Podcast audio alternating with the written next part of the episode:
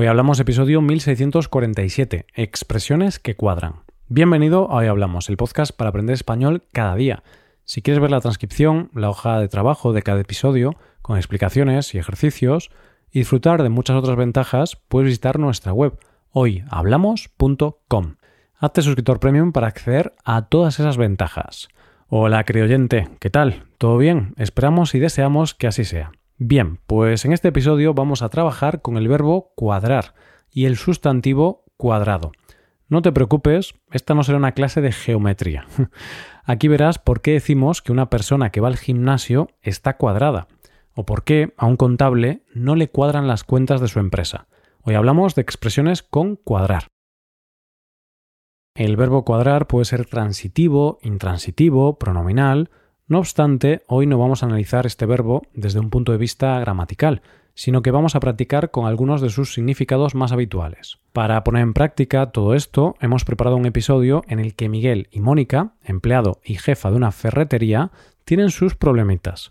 Lo que al principio parece una tontería, se acabará convirtiendo en una historia que Steven Spielberg podría llevar al cine. Bueno, Quizás esté exagerando con esto último, pero esperamos que te sirva para aprender algunas cosas nuevas. Vamos allá. Mónica tiene una ferretería y dos empleados a cargo, Miguel y Mila, y se toma muy en serio su negocio. Algunas veces demasiado en serio. El viernes pasado, como cada viernes por la tarde, Mónica se puso a hacer las cuentas de la semana de su pequeño negocio. Parecía que todo iba bien hasta que se dio cuenta de una cosa. Las cuentas no cuadraban. Miguel o Mila, uno de los dos empleados, había cometido un error, o peor aún, había cometido un grave robo. Después de respirar profundamente y beber un poco de agua, Mónica se tranquilizó y llamó a Mila para que fuera a su despacho. Al sentarse, Mónica le transmitió la noticia. Las cuentas no cuadran. Hay un desfase de un euro y no voy a parar hasta que el responsable de esto pague las consecuencias. Si es necesario que vaya a la cárcel, irá, Mila, de ti, evidentemente, no sospecho, pero sospecho que Miguel es el culpable. ¿Lo has visto meterse un euro en el bolsillo esta semana? Mila, flipando, le respondió Miguel, un ladrón. No, eso no me cuadra. No me cuadra que Miguel haya robado un euro. Él jamás podría robar tal cantidad de dinero. Es un chico decente. Espero que encuentres el euro, pero pongo la mano en el fuego por él. Después de entrevistar a Mila, llegó el turno de Miguel. Este entró en el despacho, dio unos pasos hacia el escritorio y esperó las preguntas de Mónica, que le preguntó Miguel, ¿qué ha pasado con el euro que falta en la caja? Dime qué has hecho con él. Estoy dispuesta a llegar muy lejos si no parece mi tesoro. Miguel, que se quedó en blanco como la pared al escuchar semejante tontería, se cuadró y le dijo Yo no he robado ese euro. Es posible que hayas hecho mal las cuentas. Cuenta de nuevo. En cualquier caso, me estás acusando de algo muy grave, por lo que espero que tengas pruebas. Mónica, segura de su acusación, dijo que podría demostrar tal delito gracias a las cámaras de seguridad instaladas en el negocio, pero para eso estaba obligada por ley a llamar a la policía, y así lo hizo. El agente Martínez y el agente González llegaron a su despacho. Ambos estaban cuadrados, por lo que Miguel se sintió un poco intimidado. Los agentes se dispusieron a ver las grabaciones de las últimas horas, y como defendía Miguel, no pudieron encontrar nada sospechoso. Miguel, satisfecho, le pidió que se disculpara, pero Mónica, que siempre ha tenido la cabeza cuadrada, se negó y quiso seguir con la investigación por su cuenta. No pararía hasta demostrar que Miguel tenía ese euro. Por suerte o por desgracia, el misterio se resolvió unos minutos después de que se fueran los agentes. Mónica estaba sentada en el euro. El euro se había caído en la silla mientras hacía las cuentas y no se había percatado de que la moneda estaba ahí mismo. Miguel era inocente. Tras esta rara historia, vamos a ir comentando los cuatro verbos o expresiones que se han usado en el texto. Han sido estos: cuadrar, cuadrarse, estar cuadrado y por último, tener la cabeza cuadrada. En primer lugar, hemos hablado del verbo cuadrar en su uso transitivo. Vamos a escuchar el fragmento donde se usa. Parecía que todo iba bien, hasta que se dio cuenta de una cosa, las cuentas no cuadraban. Miguel o Mila, uno de los dos empleados, había cometido un error, o peor aún, había cometido un grave robo. Recuerda, ese grave robo alcanzaba la increíble cantidad de un euro. pues si buscamos este significado de cuadrar, podríamos decir que se trata de hacer que coincidan los totales de una cuenta. De esta manera, cuando los números encajan y se obtiene el resultado que se esperaba, se podrá decir que las cuentas o los números cuadran. Imagínate que Manuel tiene un negocio de venta de sandías.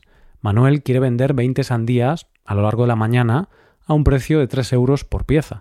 En caso de venderlas todas, Manuel deberá tener 60 euros en la caja. Es decir, 20 sandías a 3 euros cada una da un total de 60 euros. Si Manuel tiene esos 60 euros en la caja, podemos decir que le cuadran las cuentas.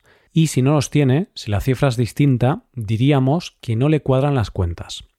Un significado muy similar tiene el segundo uso del verbo cuadrar que hemos escuchado en esta historia, pero en este caso no hablamos de un tema económico. Vamos a escucharlo.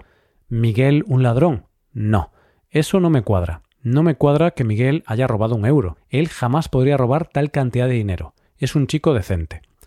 Esta fue la manera en la que Mila defendió a su compañero Miguel.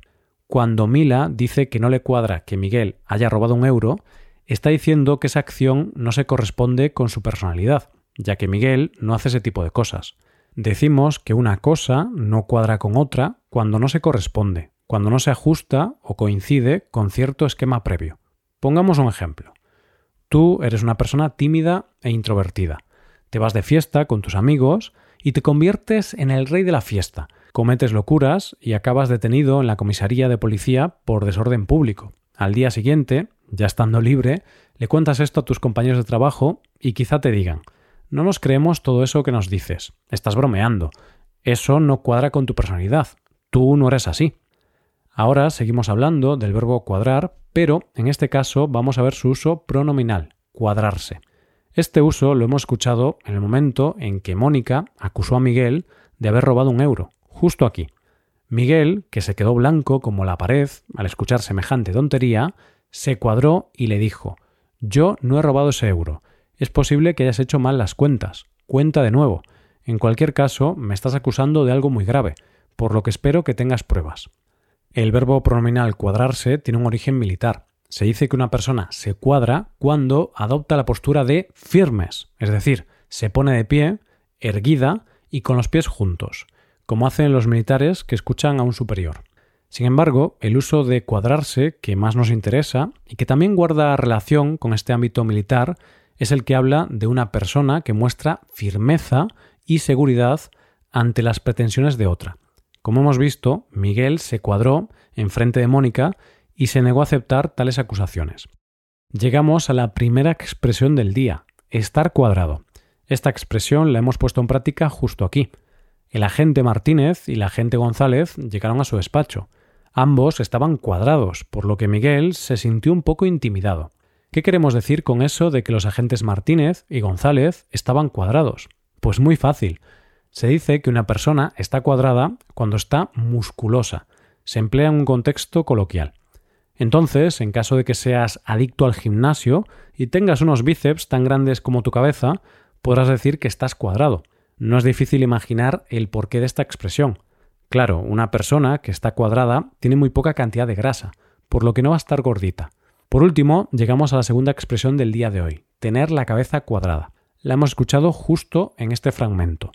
Miguel, satisfecho, le pidió que se disculpara, pero Mónica, que siempre ha tenido la cabeza cuadrada, se negó y quiso seguir con la investigación por su cuenta. Como podemos imaginarnos, decir que una persona tiene la cabeza cuadrada va a tener una connotación negativa. Se trata de una persona demasiado obstinada o terca. Ya sabes, hablamos de esas personas que aunque les muestres mil pruebas de que el planeta Tierra es redondo, van a seguir insistiendo y queriendo probar que nuestro planeta es plano. a ver, está bien ser obstinado, metódico, detallista, pero hay límites. Mónica quería seguir su propia investigación incluso tras ver las grabaciones de las cámaras de seguridad. ¿Qué cabeza tan cuadrada tienes, Mónica? Bien, dejamos descansar a Mónica y vamos a ir revisando lo trabajado en este episodio, puesto que ya estamos llegando al final. Hemos tratado estos cuatro verbos o expresiones. Cuadrar, cuadrarse, estar cuadrado y por último, tener la cabeza cuadrada. Ahora nos despedimos. Mientras tanto, como tenemos la cabeza cuadrada, vamos a animarte a que te hagas suscriptor premium una vez más. Así te podrás beneficiar de múltiples ventajas como la transcripción de los episodios o la posibilidad de practicar con actividades, entre otras cosas. Así que ya lo sabes, búscanos en nuestra página web hoyhablamos.com. Muchas gracias por escucharnos. Nos vemos en el episodio de mañana con más noticias en español. Pasa un buen día. Hasta mañana.